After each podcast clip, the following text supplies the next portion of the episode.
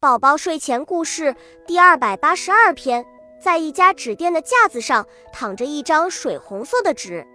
新年快要到了，店主买了许多松枝，他又从纸架上选了许多水红色的纸，做成了一朵朵小纸花，挂在门框周围。那张水红色的纸，看到和自己在一起的同伴们都被店主选去做成了纸花，高高的挂在门上显要的地方。在温暖的阳光照耀下，放射出了五彩缤纷的光彩，又能呼吸到新鲜的空气，摇摇摆摆的，显得非常神气。水红色的只可羡慕他们了。他再看看自己，一个人孤零零的躺在架子上，非常寂寞和伤心。就这样，他闷闷不乐的过了一夜。第二天一大早，他就大喊着：“我要做纸花。”他喊了好几遍，但是主人没有听见，也没有用。这时，一个天真活泼的小男孩突然跑进了店里。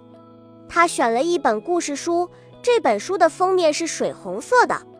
那张想做纸花的水红色的纸看到这一幕，轻笑着说：“做书的封面有什么好？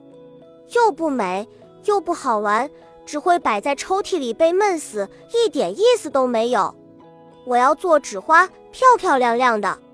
小孩子买好了书，看到了店主人门上那些美丽的纸花，就跟店主人说：“我很喜欢这些纸花，想要一朵来戴，您能送我一朵吗？”店主人爽快地答应了。他说：“门上的那些不方便拿，我现在再给你做一个吧。”说完，店主人就拿起那张想做纸花的水红色的纸。一下子就做成了一朵漂亮的小纸花，店主人亲自把花插在了小男孩的衣扣上，小孩很礼貌地谢了店主，带着小花高高兴兴地走了。那张水红色的纸终于如愿以偿，成为了一朵纸花，它在孩子的胸前又蹦又跳，得意极了。过了几天，这朵水红色的小花没有那么好看了，小男孩就把它扔进了垃圾箱里。而小男孩之前买的那本水红色封面的故事书，还一直被他完好无缺地保存在抽屉里，成为了孩子的好朋友。